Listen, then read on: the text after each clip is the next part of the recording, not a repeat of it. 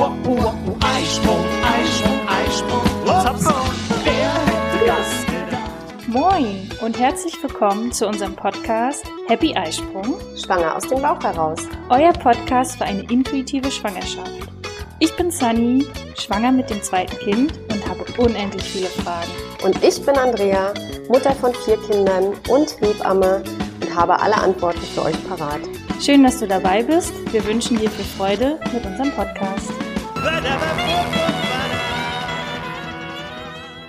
Jo, moin, willkommen zu einer neuen Folge und es ist quasi eine Fortsetzungsfolge, denn ich habe ja in der Folge 62, wo Jette und Andrea über das Thema Muttermilch als Wundermittel gesprochen haben, ganz am Ende ja noch die Frage gestellt, weil ja Muttermilch ja auch ihre Grenzen hat, was gehört denn in so eine Babyhausapotheke? Und ja, da haben die beiden das natürlich versucht noch zu äh, beantworten, aber wer die Folge gehört hat, weiß, dass das ähm, auf jeden Fall wert ist, noch eine extra Folge darüber aufzunehmen. Und ja, tada, wir drei haben uns dann entschieden, dass wir diese Folge heute dem Thema Babyhausapotheke widmen. Ja, und da gleich äh, meine erste Frage an euch beiden. Was gehört denn in eine Babyhausapotheke? Also sprich, was sind denn so die typischen ersten Krankheiten bei einem Baby. Also ich denke jetzt mal da so an Husten, Schnupfen, Fieber, vielleicht ja Probleme beim Zahn, vielleicht Bauchweh oder auch den einen oder anderen Kratzer,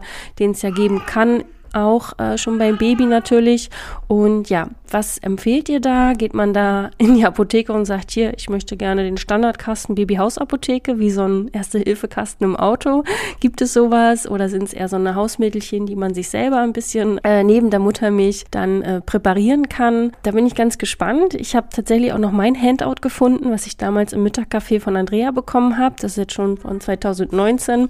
Ich weiß, dass Jette und Andrea das immer fortlaufend aktualisieren und dass sie da auch schon ein neues Handout haben, was sie allen Hörerinnen auch zur Verfügung stellen. Also hier auch ganz, ganz lieben Dank an euch beiden. Und ja, ich, ähm, während ich so erzähle, merke ich gerade, dass wir ja wenig ähm, Erkältungskrankheiten hatten, auch bei beiden Jungs. Jetzt natürlich mit Tim in der Quarantäne hatten wir zwei Fiebertage und Nächte. Das war natürlich ziemlich anstrengend, aber auch da hat es wieder gezeigt, dass Ruhe viel Schlafen, viel Körperkontakt, viel Stillen in unserem Fall sehr gut geholfen hat und wir so dem kleinen Körper gut unterstützen konnten, ähm, ja, sich da gegen die ganzen Viren da, sich zu, da zu reagieren und wieder gesund zu werden. Und das ist halt auch unser Learning gewesen. Es muss halt nicht auch gleich ein Medikament sein, sondern es gibt wirklich so, ja, paar Standards. Ähm, ich weiß, dass Andrea da auch ein großer Fan von ist, erstmal auch da mit Ruhe, mit frischer Luft zu reagieren. Ich weiß noch, da war Hans drei Monate ungefähr, da hat er Schnupfen bekommen und wir waren gerade äh, unterwegs Richtung Nürnberg und ich so, Andrea, Andrea, was mache ich denn jetzt? Und sie so, Sunny, Ruhe. Du ruhig bleiben und Tanzruhe gönnen, viel schlafen, frische Luft. Und wenn du magst, besorg dir eine reine Kochsalzlösung. Das kannst du ihnen ein bisschen mal davon in die Nase geben oder Muttermilch, ein bisschen gemischt damit. Und ähm, das war's.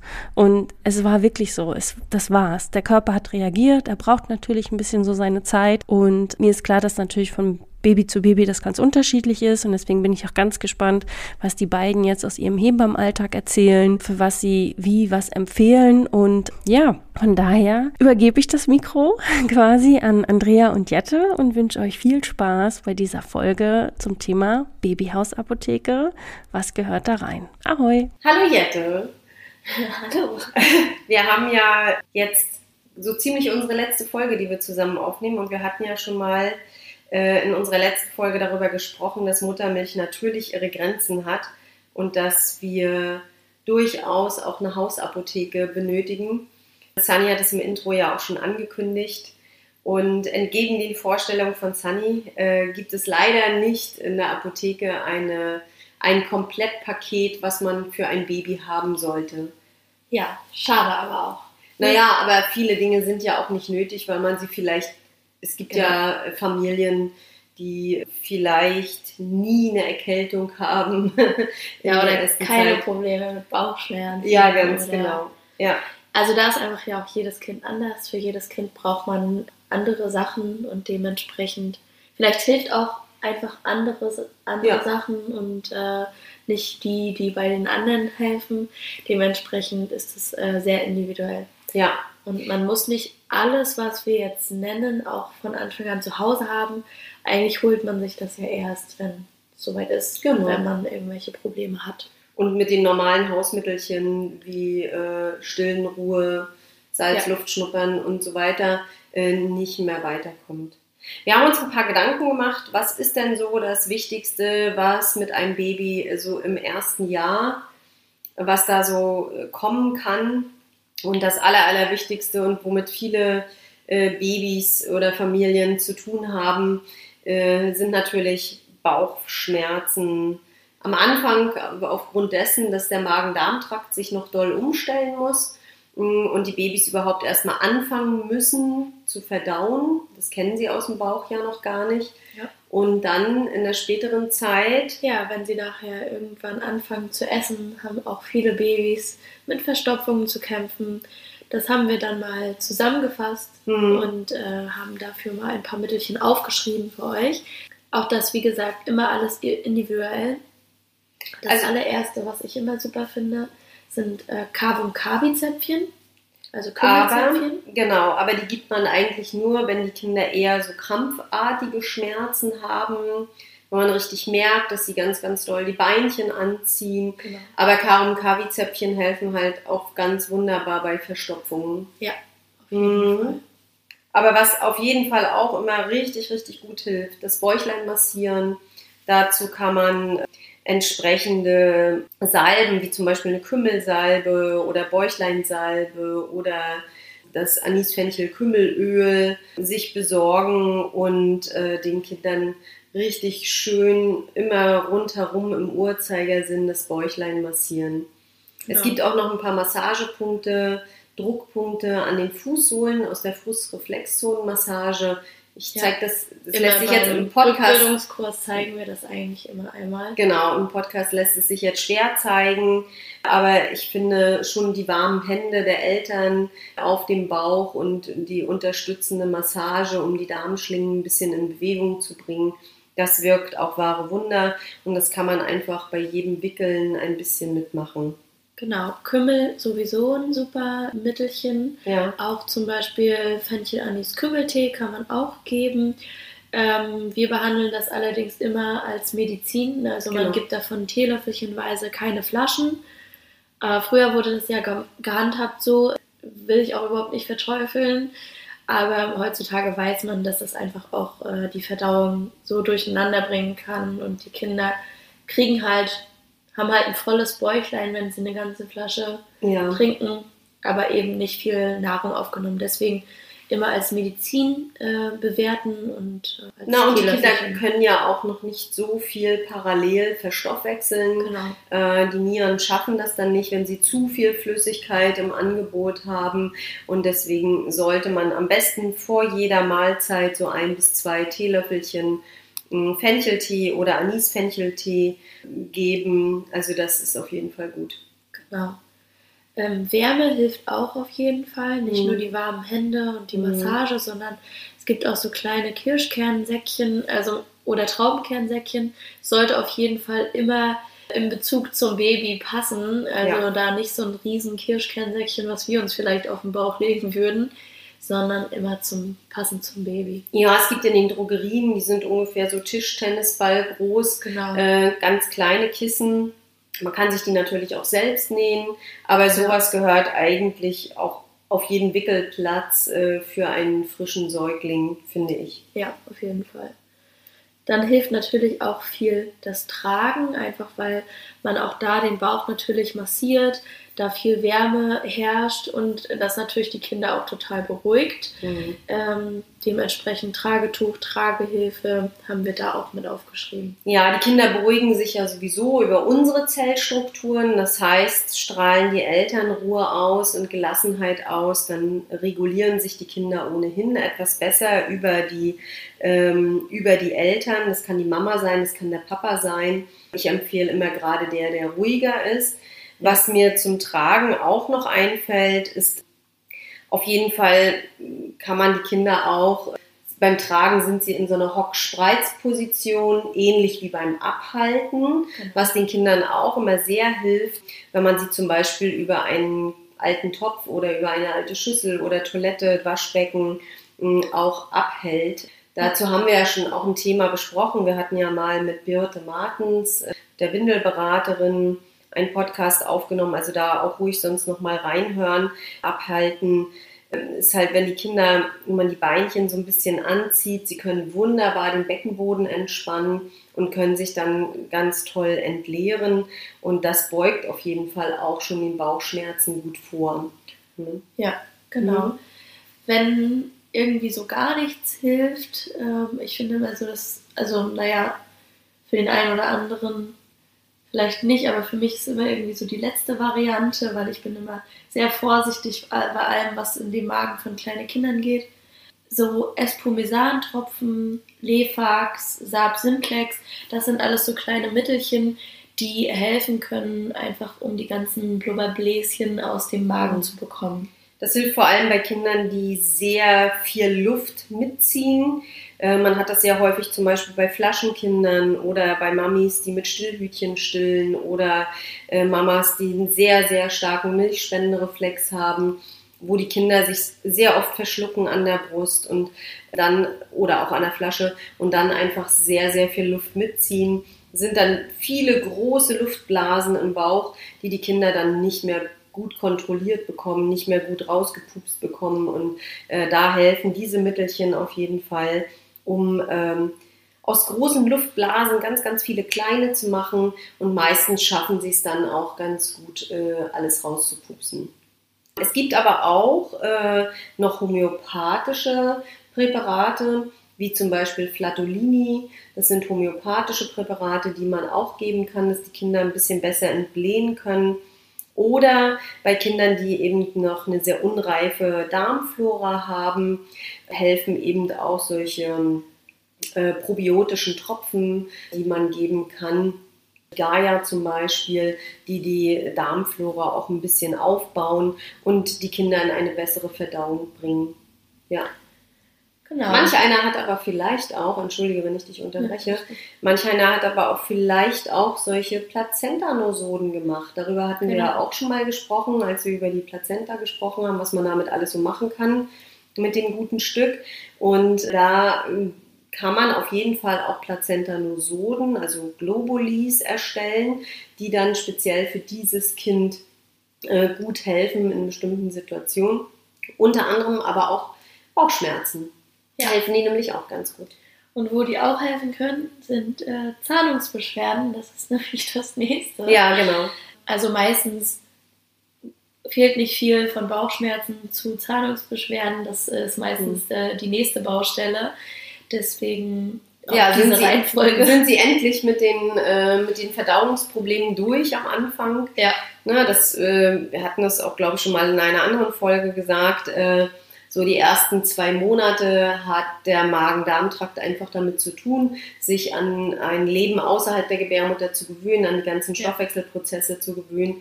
Und ja, dann, wenn die Kinder da alles soweit gut geregelt bekommen, dann können schon ab der zehnten Woche nachher so langsam die Zähnchen einschießen. Das heißt nicht, dass die direkt durchkommen, aber sie schießen erstmal in den Kiefer ein und das ist den Kindern auch sehr, sehr unangenehm. Genau, was äh, immer das erste war, was ich benutzt habe, waren äh, Osanit-Globulis. Mhm. Ähm, also bei uns hat das sehr, sehr gut geholfen. Wir haben das dann drei bis viermal täglich zehn solche Globulis gegeben und äh, das hat häufig schon äh, sehr viel bewirkt. Genau, dann diese Plazentanosoden, Ja. äh, das kann man halt auch geben. Ähm, es gibt manchmal Kinder, die ganz schwer dann trinken oder essen, wenn sie dann nachher schon ein bisschen älter sind und die Zähne vielleicht richtig durchbrechen. Ähm, dann, also wirklich manche Kinder, die dann nicht mal, wenn sie schon Flasche gefüttert werden oder Löffel gefüttert werden, oder auch selbst wenn sie die Beikost mit der Hand nehmen, alles, was ein bisschen härter ist und am Gaumen beziehungsweise am Zahnfleisch wehtut, ähm, das, das mögen sie dann nicht. Also viele Kinder verweigern dann tatsächlich sogar das Essen, gehen dann wieder fast auf das Stillen und sogar Vollstillen zurück, Ja. weil die Brust einfach viel weicher im Mund liegt und dort nicht solche zusätzlichen Beschwerden macht. Aber man kann probieren, es gibt Zahngel, was äh, das Zahnfleisch etwas betäubt. Und es ist zum Beispiel Dentinox Zahngel oder Dynexan Zahngel. Und das macht so eine leichte Betäubung. Das hält auch gar nicht lange an. Man kann das als Mama auch mal probieren. Man kann sich das ein bisschen auf die Zunge schmieren und dann merkt man richtig so ein Taubheitsgefühl auf der Zunge. Ja, also das kann zumindest zum, zur Einnahme der Mahlzeiten ganz gut funktionieren. Genau. Was man auch noch machen kann, äh, ist zum Beispiel Zahnöl. Das sollte Mhm. man aber wirklich nur außerhalb. Meistens hilft es sehr, sehr gut bei den unteren Kiefer, am unteren Kiefer, weil man das da sehr gut von außen aufkriegt. An vielen anderen Stellen ist es ein bisschen schwierig äh, zur äußeren Anwendung. Und man muss natürlich aufpassen, ne? einige Kinder vertragen es auch einfach mit der Haut nicht. Ne? Ja. Also das ist wirklich nur bei Kindern, das sollte man nur bei Kindern verwenden, die keine Hautprobleme im Gesicht haben. Es gibt ja gerade heutzutage, wo die Allergierate bei den Kindern so deutlich mehr wird, viele Kinder, die im Wangenbereich sehr raue, flechtige Haut haben, da sollte man dann aufpassen. Da würde ich dieses Zahnöl jetzt nicht unbedingt benutzen. Das riecht auch schon sehr streng. Ja? Ja. Hm. Was man aber dennoch machen kann, ist entweder eine Veilchenwurzel.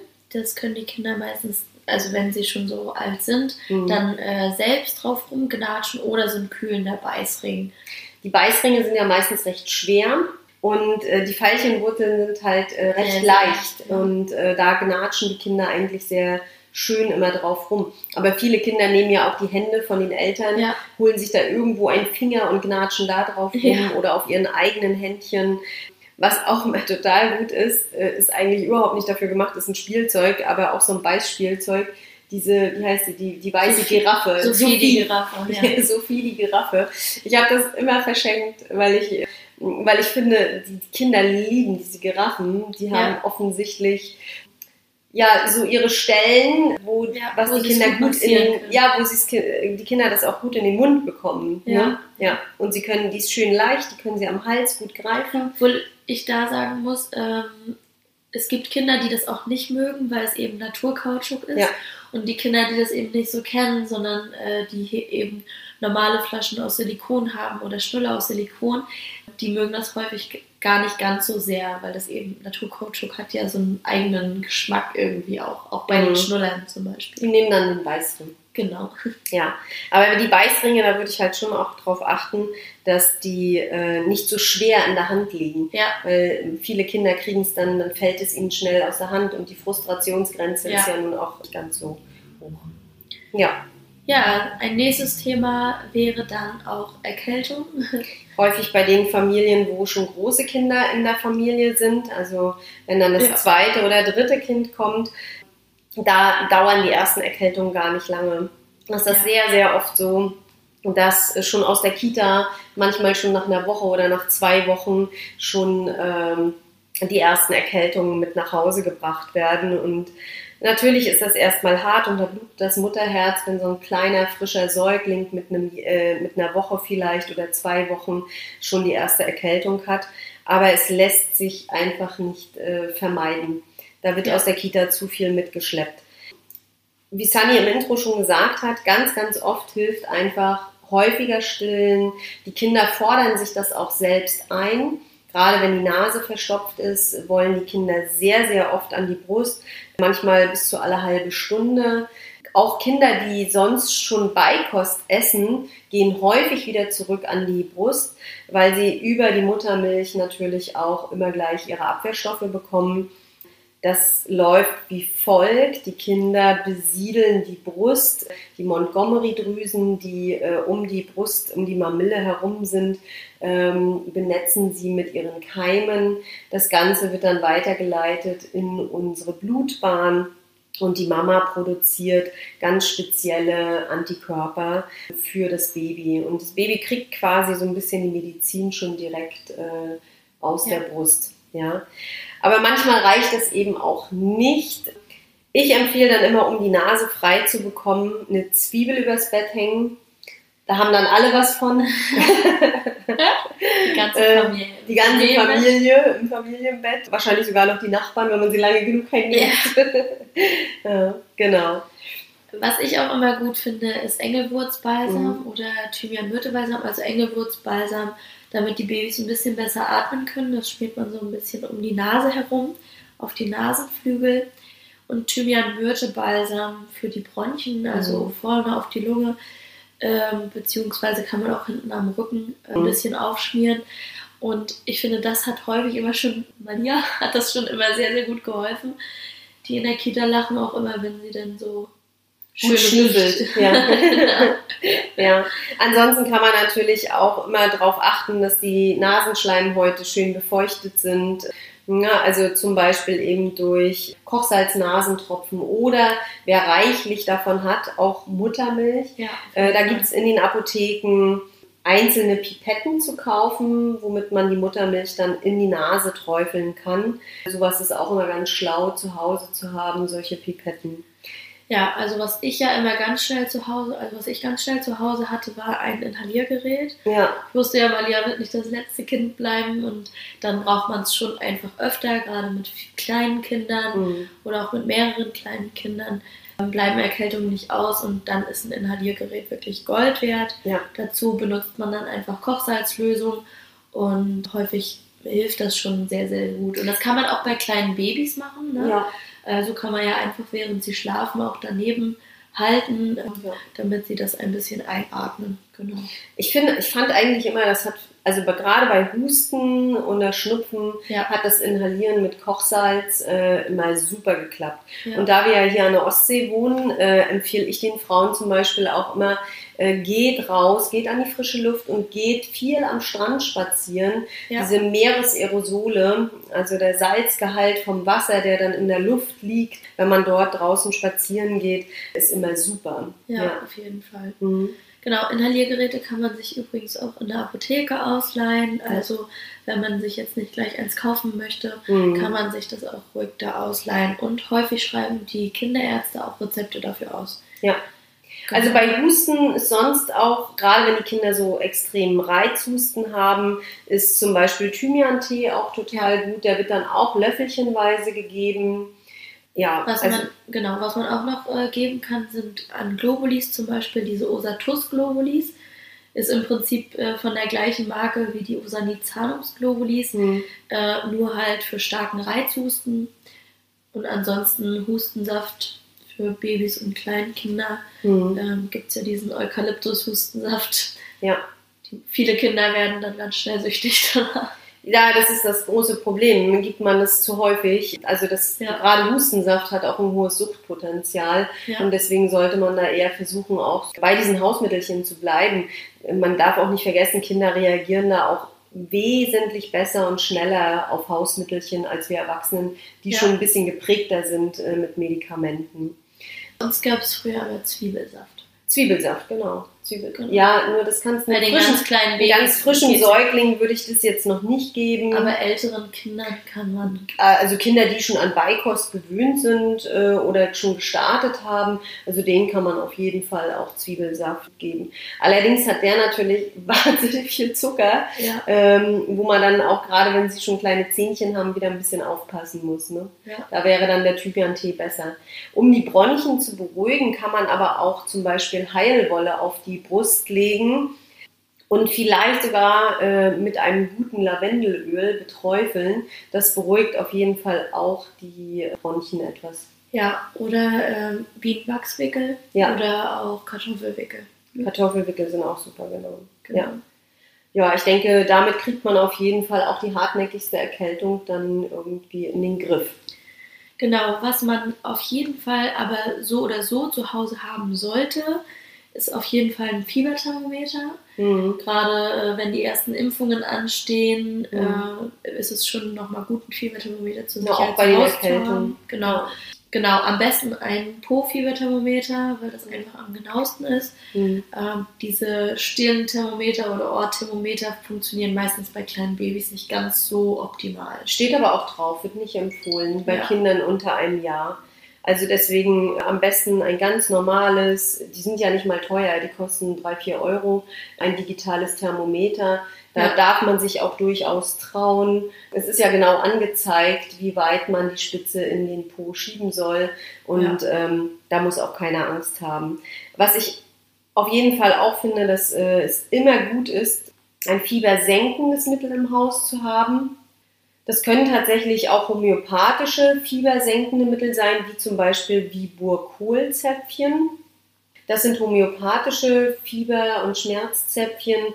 Aber ich würde auch, und das bekommen die meisten Frauen, auch wenn sie das erste Mal zum Kinderarzt gehen und mit den Impfungen gestartet wird, bekommen sie auch Ibuprofensaft oder Paracetamolzäpfchen aufgeschrieben. Es ist immer schlau, mehrere fiebersenkende Mittel im Haus zu haben, weil die Kinder sehr unterschiedlich anschlagen auf die Fiebermittel.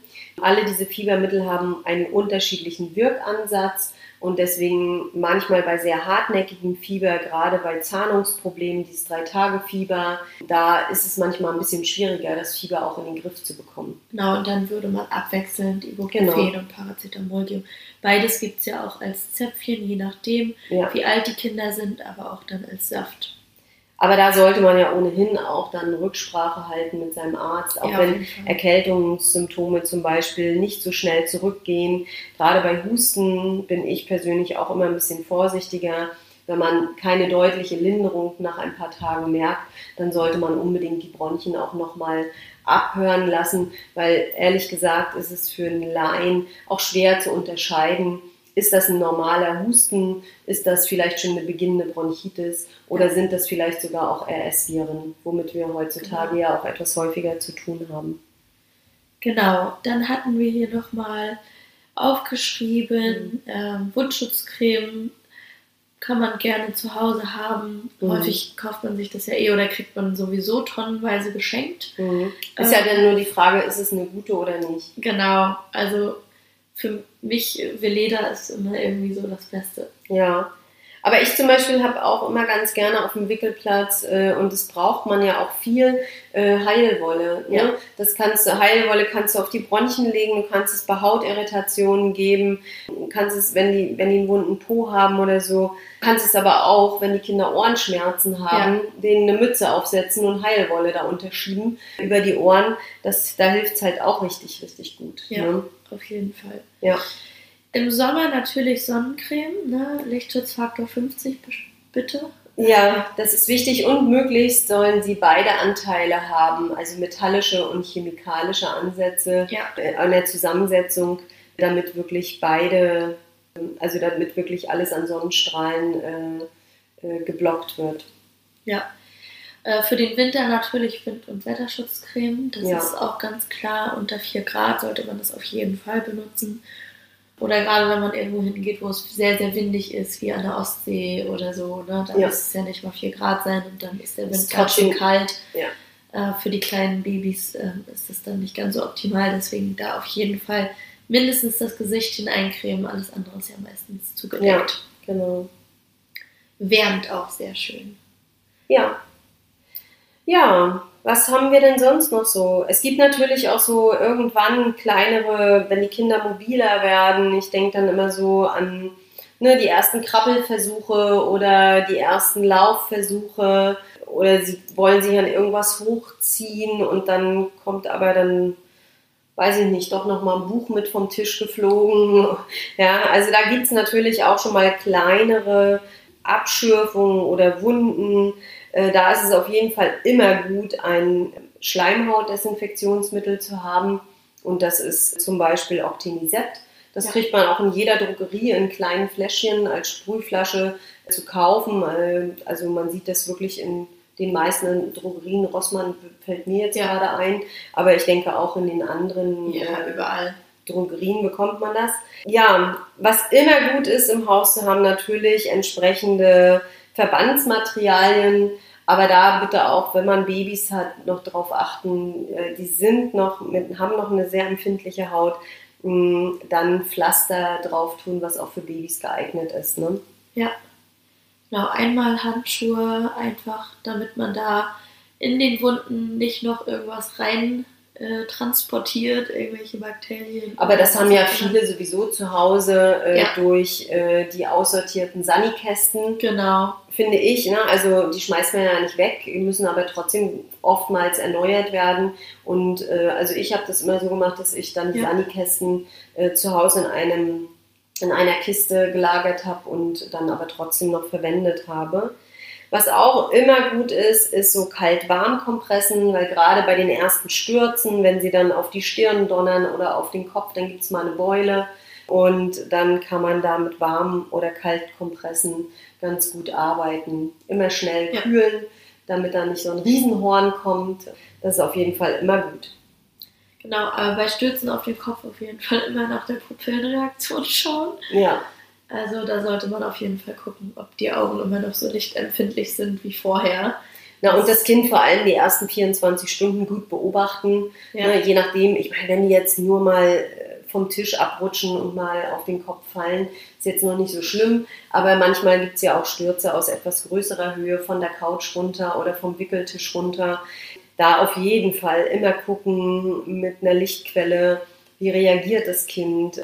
Oder ist es ansonsten ganz normal oder irgendwie wesensauffällig? Spucken die dann auf jeden Fall in die Klinik fahren. Dort kann man nochmal einen zusätzlichen Ultraschall machen und alles angucken und vielleicht sogar auch das Kind zur Beobachtung für 24 Stunden dort behalten.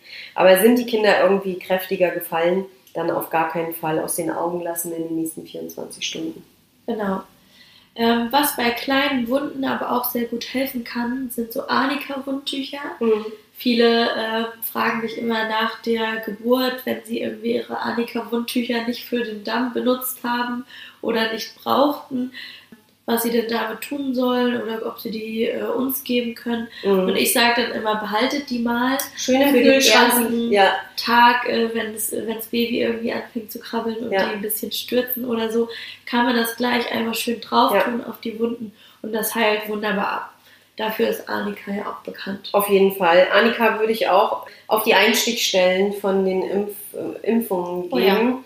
Da ist es auch richtig, richtig gut, äh, dass die Einstichstellen nicht so verhärtet werden, ne? dass es ein bisschen, dass es eine leichte Schmerzlinderung auch macht. Genau, es gibt auch so eine Arnika-Kamillsalbe, die kann man zum Beispiel auch auf blaue Flecken drauf tun oder ähm, ja, auf kleinere Schürfwunden geht das auch. Ja. Ja, wir haben das zum Beispiel auch immer benutzt, wenn Malia so Wachstumsschmerzen hatte. Oh ja. Hat ihr auch sehr, sehr gut geholfen. auf weiß nicht, wirklich, ich weiß nicht, ob es ihr wirklich richtig gut geholfen hat oder ob sie es einfach nur so, ähm, ja, Gut sie hat es damit, sie hat immer damit verbunden, dass es besser wird irgendwie. Ja. Ne?